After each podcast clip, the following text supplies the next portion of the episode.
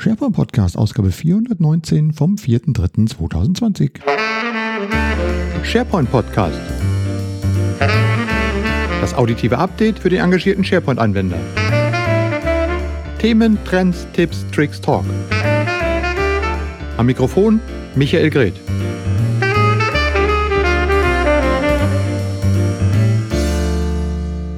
Zuverlässig wie fast jede Woche. Herzlich willkommen zur 419. Folge des SharePoint Podcast. Heute habe ich wieder meinen Gesprächspartner dabei. Es ist der Torben Blankertz, Experte für Project schlechthin. Und äh, mit ihm habe ich auf dem SharePoint Saturday mal ein kleines äh, Interview geführt. Was ist eigentlich los so mit Project und äh, Microsoft? Ja, das kommt äh, wie üblich unser Talk am Ende dieses Podcasts. Ohne lange Vorrede gehen wir gleich in Medias Res. Ich werfe zunächst mal einen kurzen Blick zurück auf den SharePoint Saturday letzte Woche, letztes Wochenende in Bremen.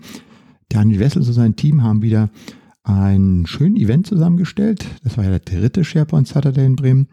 Äh, wieder in Schuppen 1, dort wo die Oldtimer rumstehen. Unter anderem auch ein DeLorean stand da und ein äh, Lloyd, der voll irgendwo vorne eine schwere Beschädigung hatte. Ich, wie, wie kann man so ein schönes Auto ähm, äh, irgendwo gegenfahren? Das verstehe ich nicht.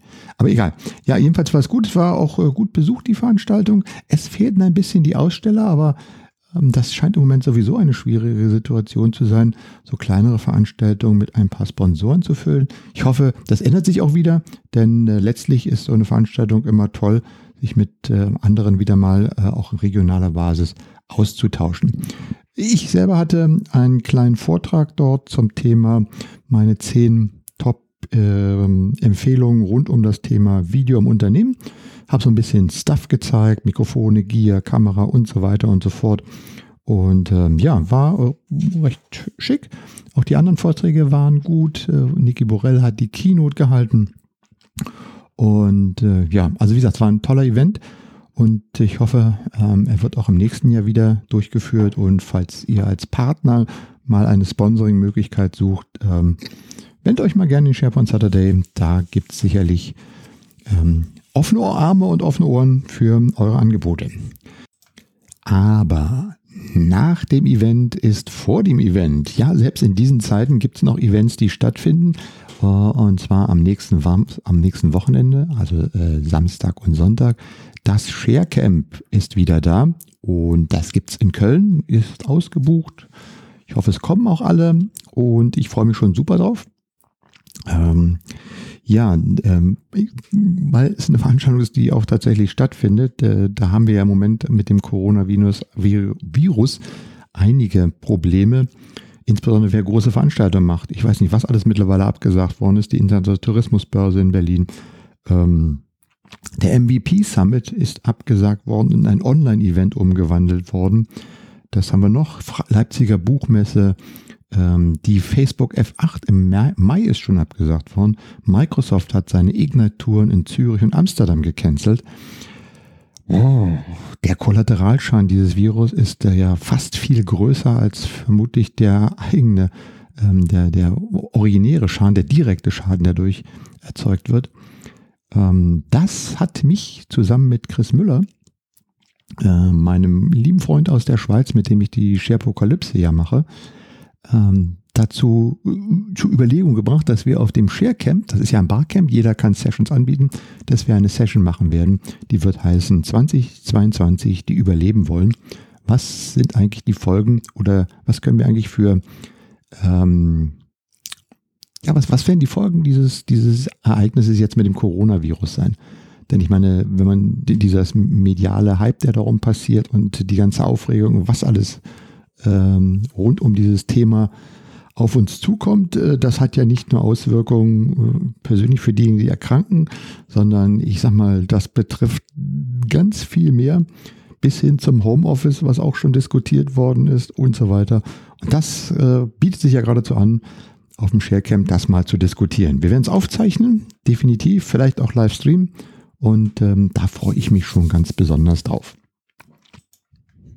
Ja, und Covid-19 betrifft ja nicht nur diejenigen, die daran erkranken, sondern hat natürlich auch Auswirkungen auf unsere Industrie. Und äh, da sind auch schon so einige Artikel drumherum entstanden und veröffentlicht worden. Ich will gerne mal auf zwei hinweisen. Das eine ist ein Beitrag von einer Microsoft-Mitarbeiterin aus Shanghai, die heißt Lilly Zeng und sie hat mal ähm, beschrieben, wie ihre Arbeit jetzt in China aussieht, die von halt von diesem Virus besonders betroffen ist mit Remote Work äh, und was sie dort entsprechend erlebt hat und gibt ein paar Tipps dazu. Ähm, ja, kann man sich mal ganz äh, durchlesen. Interessant heißt Working Remotely During Challenging Times ist auch in den Shownotes verlinkt. Äh, Microsoft reagiert sogar noch weiter in Verbund äh, oder sagen wir mal parallel zu Google. Äh, beide bieten ja Online-Conference-Lösungen an. Ich sage mal nur Teams, ich sage mal nur Google Hangouts. Und beide geben für eine begrenzte Zeit, ich glaube es sind sechs Monate, beziehungsweise bis 1. Juli. Genau, ähm, Hangouts bis 1. Juli und ich glaube Microsoft für sechs Monate. Äh, kann man das mal austesten? Kann man das mal nutzen äh, für Remote Work kostenlos? Ähm, ja, ist doch auch eine schöne, äh, schöne Idee. Google and Microsoft are giving away enterprise conferencing tools due to coronavirus, heißt der Artikel aus The Verge in den Show Notes verlinkt. Dann ähm, habe ich noch drei Tipps für euch. Ähm, wenn ihr denkt, on-premise, ich brauche es ja noch, weil ich eine zentrale Drucklösung brauche, dann aufgemerkt, auch da wird sich einiges ändern, ist man am Arbeiten, denn Microsoft hat Universal Print äh, ähm, bekannt gegeben oder annonciert, wie man so schön sagt.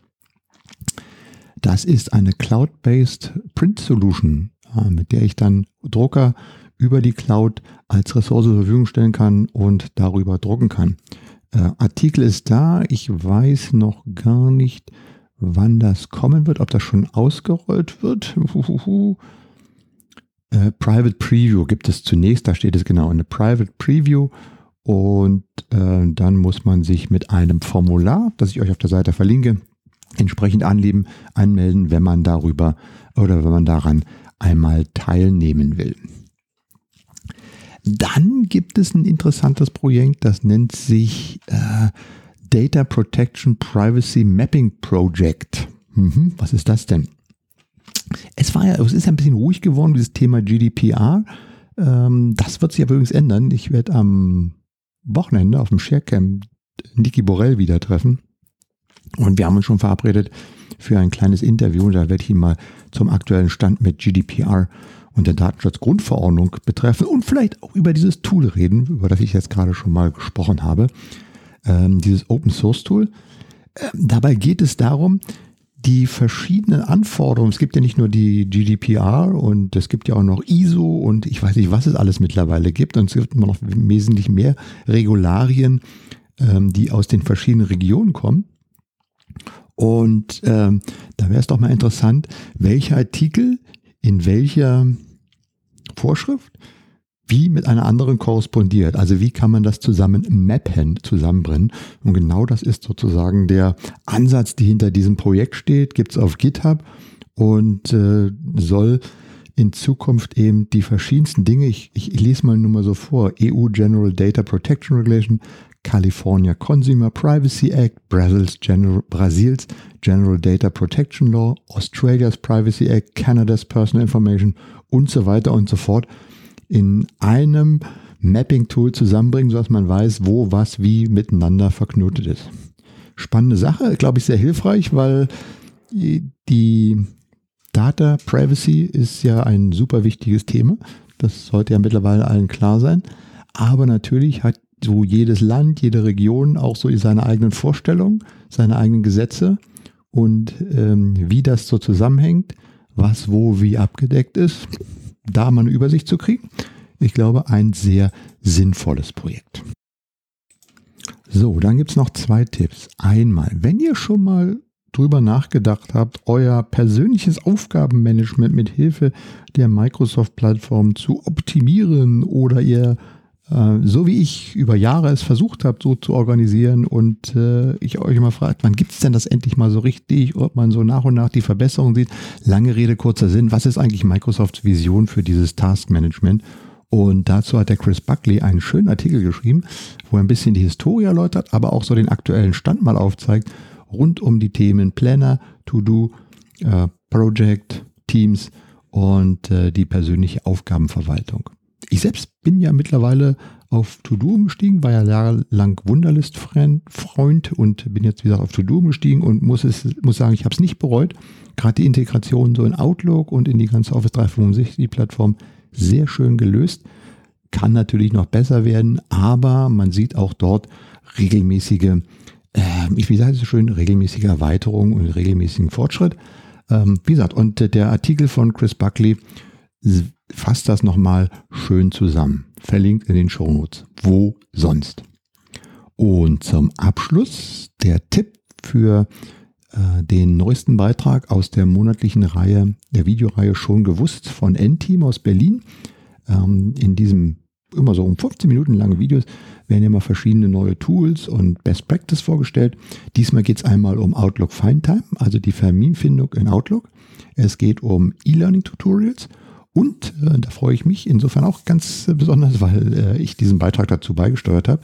Ich stelle dort die neue Office-App vor die ja vor ein paar Wochen jetzt für iOS und Android herausgekommen ist.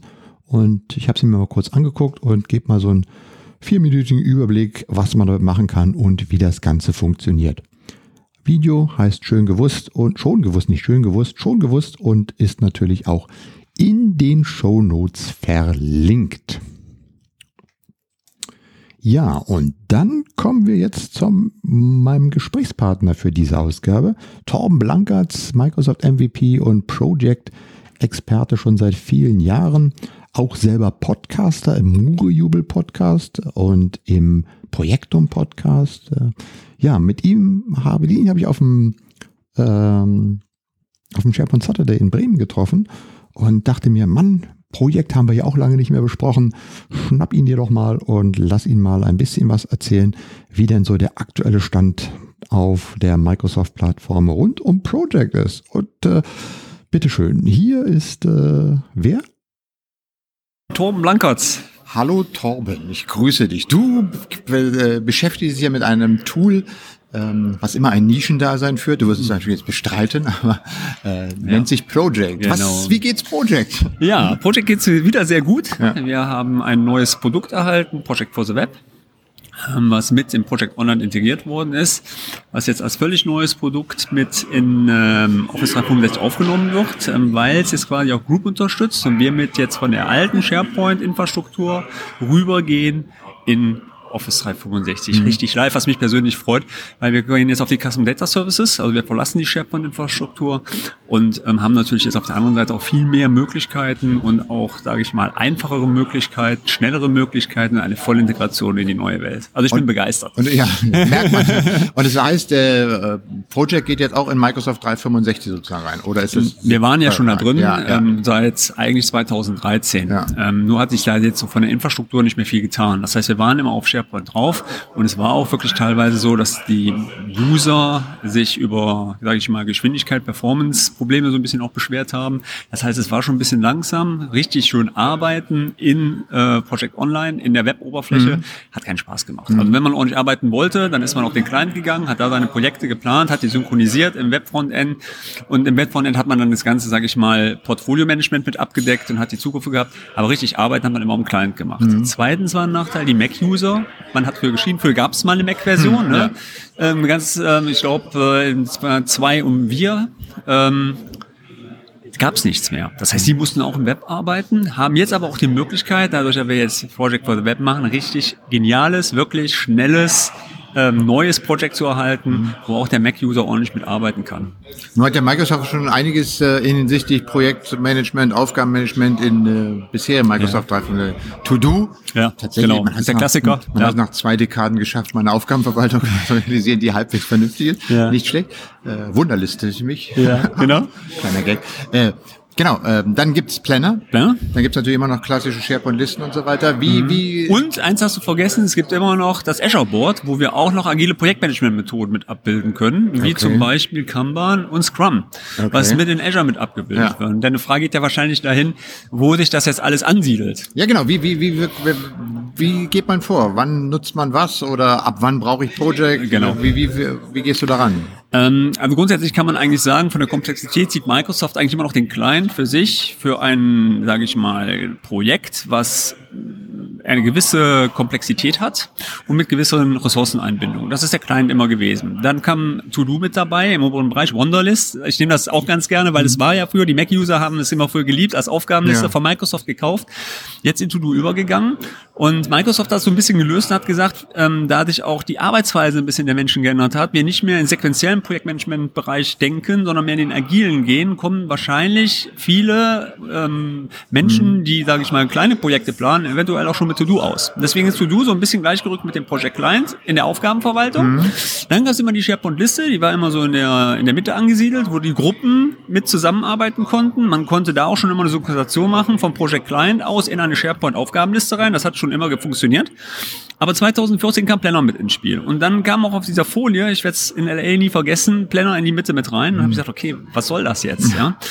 Ähm, Planner hat sich aber sehr stark auch in den Unternehmen ähm, befestigt, weil mhm. ähm, viele Unternehmen wirklich die Möglichkeit sehen, da ihre Aufgaben leicht mit in Gruppen, das ist ganz wichtig, ähm, zu erarbeiten oder mitzuarbeiten und auch kleine agile Ansätze, wie zum Beispiel ein Kanban-Board mit abzubilden. Naja, ich glaube, dieses Kanban Visualisierung hat wahrscheinlich schon mal. Genau, genau. Ja, das, ist auch Trello. Ich meine, das sind auch ja, andere Produkte, ja, ja. die das können.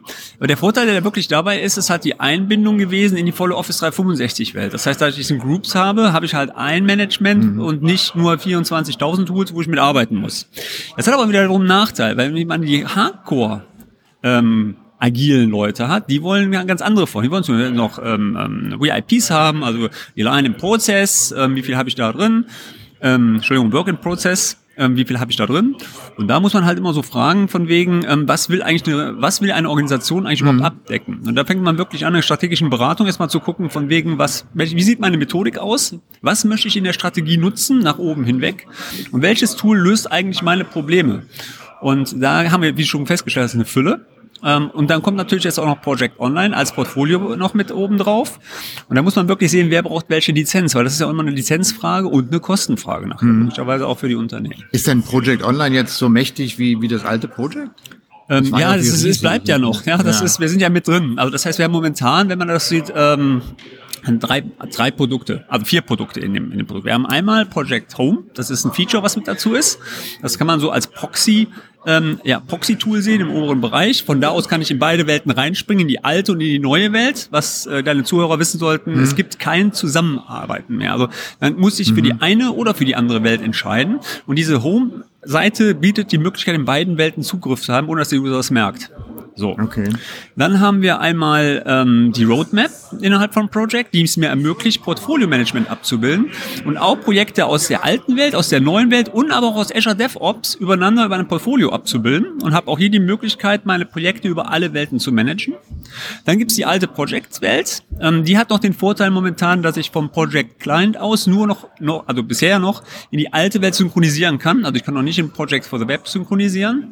Und wir haben die neue Welt halt auf Common Data Server Services ja, beruhen, wo ich logischerweise auch noch ganz andere Möglichkeiten haben mit der Anpassung, auch Integration in Teams rein, Integration mhm. äh, in, äh, in Power BI rein, die zwar auch schon in Project Online gehen, aber halt in dem Fall ein bisschen ausgebauter sind. Also passiert eine ganze Menge in dem Bereich. Kann man ja. so sehen. Und es ist auch abenteuerlich zu sehen, wie schnell es äh, ja. passiert, weil es wirklich ähm, immer neue Anforderungen sind. Und im ersten Step, also wenn so ein erfahrener Projektleiter Project for the Web sieht, der denkt so erst, naja, das ist doch kein Project. Bis man in die Common Data Services reinguckt, wo schon eine App bereitgestellt ist, was man customizen kann und ganz fantastische Vorgaben hat. Viele sagen natürlich, naja, das sieht ja fast aus wie Dynamics. Ja, von mhm. der Oberfläche vielleicht. Da steckt aber wirklich die Power-Plattform mhm. von Microsoft.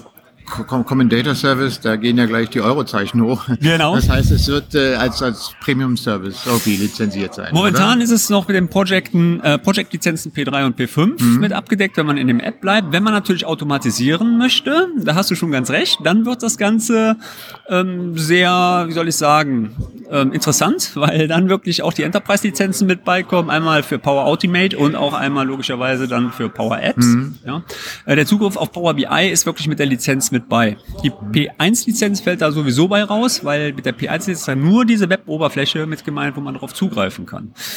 Was ein bisschen verwirrend ist, muss man wirklich sagen, man ist ja selber daran angehalten, die Features so zu designen, dass die mhm. Lizenz mhm. treu sind. Das heißt, mhm. Microsoft, also zumindest kann man mit einer, das heißt mal P3 Features aus P5 nutzen, aber das Unternehmen muss sicherstellen, dass es quasi so konfiguriert, dass es halt nur die Features nutzen darf, mhm. die sie dürfen.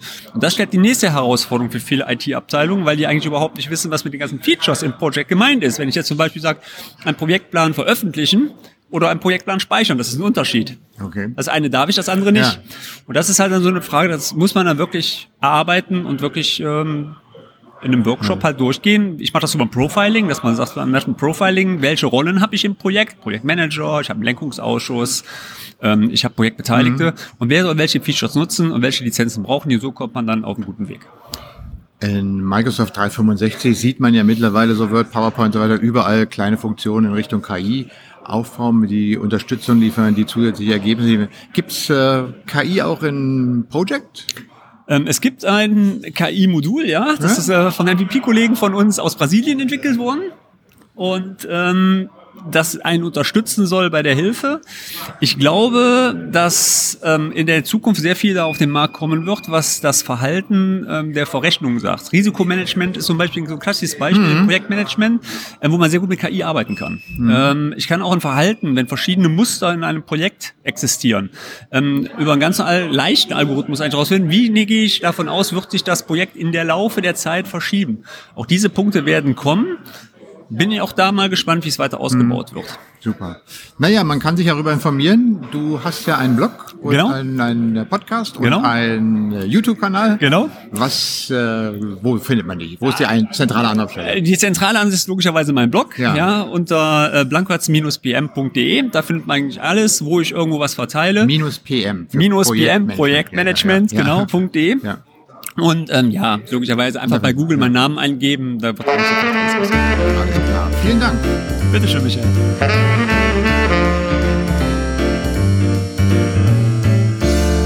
Abonniert die Podcasts von äh, Torben und schaut auf seinem Blog nach, wenn euch äh, an den Themen rund um Project was gelegen ist. Es lohnt sich auf jeden Fall. Auf jeden Fall lohnt es sich auch immer gerne Kommentare zu diesem Podcast zu schicken und ich habe auch einen Kommentar auf die letzte Folge gekriegt. Es ging da um die App, äh, das Video, was ich vorgestellt habe von der äh, Microsoft 365 und SharePoint PNP Community. No Code Solution to Expose SharePoint Portal in Microsoft Teams. Da hat mir der Ralf geschrieben. Und lieber Ralf, vielen Dank für dein Feedback. Äh, kurze Anmerkung dazu. Ich konnte dir nicht antworten, weil das Formular, über das du geantwortet hast, ähm, einen Fehler enthielt. Es hat nämlich nicht deine Feedback-E-Mail-Adresse gespeichert. insofern konnte ich jetzt keinen Kontakt äh, über E-Mail mit dir aufnehmen, sondern muss das jetzt hier über diesen Weg machen. Nichtsdestotrotz äh, wolltest du wissen, du hast die dort vorgestellte Lösung äh, im Video hast du nachgebaut, aber sie hat bei dir nur in der Browser-App, aber nicht in der Teams-App funktioniert. Ich kann das jetzt weder bestätigen noch leugnen, weil ich bin jetzt nicht in der Programmierung dran. Ich habe das auch nicht selber ausprobiert. Ich würde dir einfach empfehlen, dich mal an dieses PNP-Team zu wenden. Das ist ja eine recht äh, vibrant Community, wie man so schön sagt, und die dir ähm, vielleicht dort weiterhelfen können. Ähm, herzlichen Dank für den schönen, tollen Podcast. Mach weiter so, mache ich. Vielen Dank. Ihr seht, Feedback kommt an. Übrigens, das äh, Feedback-Formular habe ich korrigiert. Also beim nächsten Mal sollte es möglich sein, dass ich euch dann auch direkt äh, auf äh, eine Anfrage oder einen Kommentar per E-Mail antworten kann. Ja, äh, insofern freue ich mich, wie gesagt, immer darüber. Ähm, und äh, bis zum nächsten Mal. Ja, das war's dann für heute und bis zum nächsten Mal sagt Tschüss, der Michael Gret. Das war der SharePoint Podcast auditive Update für den engagierten SharePoint-Anwender. Feedback und Kommentare bitte auf sharepointpodcast.de.